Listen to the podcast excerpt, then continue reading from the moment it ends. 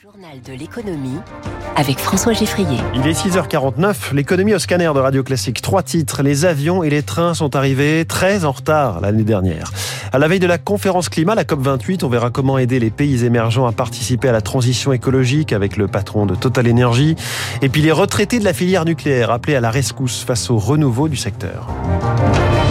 Voilà le type d'information qui va raviver euh, quelques mauvais souvenirs de retour de vacances. L'année dernière a été très riche en retard dans les transports. Les trains et les avions sont concernés. C'était même la pire année depuis dix ans. Éric Mauban, on en a la confirmation et, l'explication. D'après un rapport de l'autorité de la qualité de service dans les transports, près de 30% des vols moyens et long courriers ont connu un retard en 2022 en moyenne environ 50 minutes, en cause le manque de personnel dans les compagnies aériennes ainsi que les difficultés rencontrées par les aéroports pour anticiper la reprise du trafic. Pour les liaisons ferroviaires, la situation s'était également dégradée.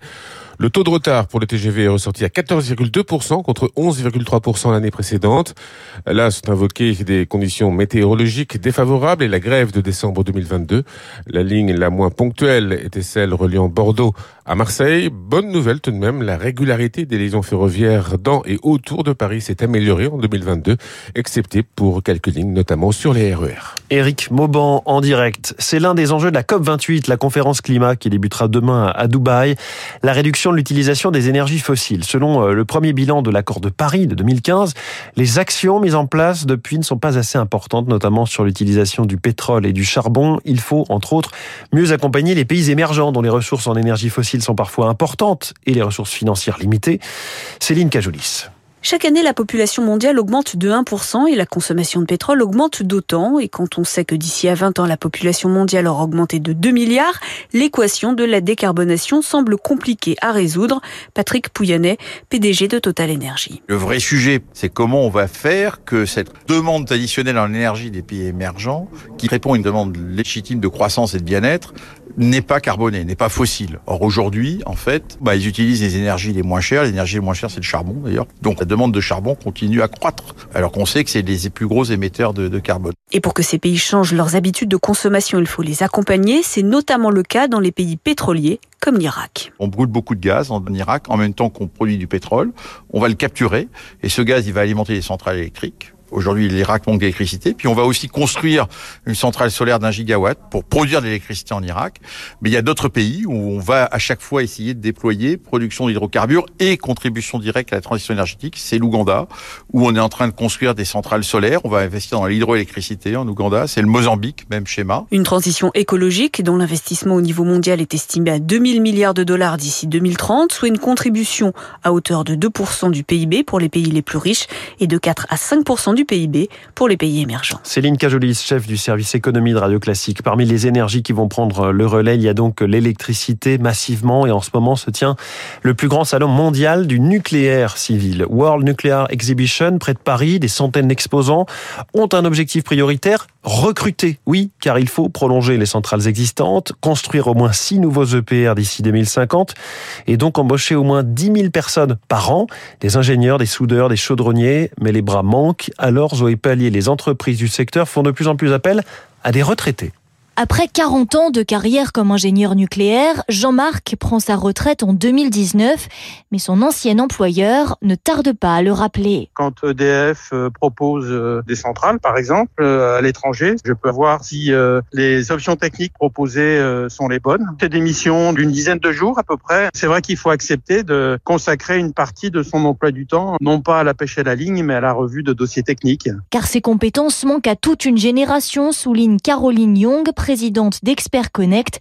Elle gère un réseau de 3000 retraités du nucléaire. En 86, il y a eu Tchernobyl. On s'est dit que le nucléaire n'était pas une énergie fiable. Donc on a formé des gens à faire la maintenance des centrales existantes, mais sans idée de reconstruire un parc ou de relancer cette énergie massivement. D'où l'intérêt de faire appel à ceux qui ont conçu et construit le parc nucléaire actuel pour former les plus jeunes. Jean-Luc Alexandre, fondateur de la start-up Narea. On essaie de faire des binômes entre celui qui a le retour d'expérience et le junior qui a par contre des outils calcul informatique que les anciens n'avaient pas. Et donc quand vous couplez les deux, vous allez beaucoup plus vite. Aujourd'hui, la présence de ces tuteurs retraités dans une entreprise devient même un argument pour attirer de jeunes ingénieurs et techniciens. Zoé Pallier, toujours à propos d'électricité, en plus des nouvelles unités de production, il y a les réseaux et il faut 584 milliards d'euros d'investissement dans les réseaux électriques d'ici à 2030 en Europe. Chiffre dévoilé hier par la Commission. La somme est importante mais logique, selon Jérémy Haddad, associé chez EY Consulting et spécialiste du secteur de l'énergie. L'ampleur ne me surprend pas, ça peut paraître beaucoup, 584 milliards d'euros, mais d'abord ce sont beaucoup de projets qui sont dits transfrontaliers. C'est par exemple pour mettre en place des interconnexions euh, entre les différents pays. C'est des réseaux qui vont permettre d'interconnecter les grands parcs éoliens offshore au sol. Et en réalité, même ça, ça ne sera pas suffisant puisqu'il faudra aussi que chacun des pays investisse massivement dans la rénovation de ces réseaux pour qu'ils puissent justement absorber euh, les énergies renouvelables. Les marchés financiers, le Dow Jones hier a progressé de 0,24%, le Nasdaq plus 0,29%, le CAC 40 a reculé de 0,21% à 7250 points, le Nikkei est en baisse d'un tiers de points. L'euro vaut 1 dollar à 10 et le pétrole est à 81 dollars le baril de Brent. Le verdict euh, est tombé, c'est Riyad qui décroche l'organisation de l'exposition universelle de 2030. La capitale saoudienne partait très largement favorite devant Busan en Corée du Sud et Rome. Les promoteurs de Riyad ont placé l'événement dans l'ère du changement. Une victoire pour l'Arabie saoudite qui pourra compter sur euh, la caisse de résonance de l'exposition universelle pour améliorer son image avant d'organiser euh, le mondial de foot en 2034 où elle est seule candidate. Une stratégie globale pour se placer comme une puissance du compromis diplomatique. Florence Pinault de Villechenon, professeur à l'ESCP Business School, spécialiste des expositions universelles on a dans les expos universelles des plateformes privilégiées pour véhiculer des images du pays, des outils d'influence, de soft power et effectivement l'image du royaume a été quelque peu écornée, c'est le moins qu'on puisse dire tous ces derniers temps. Mais vous avez vu déjà, ils s'essayent à tenter des médiations dans le conflit ukrainien, des médiations entre les partis. Donc ça en dit long sur la stratégie du royaume et du prince héritier d'envisager une nouvelle étape, un royaume qui se pense moderne, une puissance qui prend sérieusement en compte les, les enjeux euh, climatiques et environnementaux. Pensez l'ère de l'après-pétrole. Et puis alors que se tient actuellement à Porte de Versailles le salon de la Silver Economy, l'économie du vieillir, on observe que cela coûte de plus en plus cher, plus 4,5% en moyenne sur un an. C'est plus rapide que l'inflation. Rester chez soi coûte de plus en plus cher, Eric Kioch.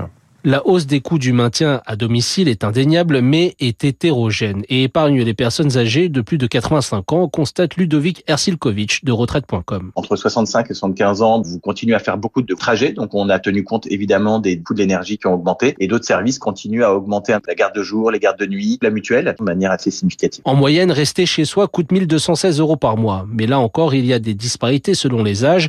Si la facture se maintient à moins de 900 euros mensuels avant les 85 ans, là elle dépasse les 2000 euros. En cause, le coût des aménagements et surtout celui des aides à domicile. Benjamin Zimmer de Silver Alliance. À 85 ans, vous avez plus de probabilité d'avoir des problématiques de maladies chroniques, comme du diabète, au niveau de bucco-dentaire, des yeux, ce qui est moins le cas quand vous avez 65 ans. Néanmoins, le maintien à domicile reste de loin la solution la moins onéreuse, avance l'économiste Amélie Carrère de l'Institut des politiques publiques. Pour euh, quelqu'un qui est en GIR 1, donc euh, le niveau euh, le plus grave de perte d'autonomie, par mois, ça va être environ 3300 euros en établissement et 2700 euros à domicile. D'ailleurs, 9 Français sur 10 affirment vouloir rester chez eux. Pour plus d'autonomie, ils estiment aussi pouvoir compter sur leurs proches.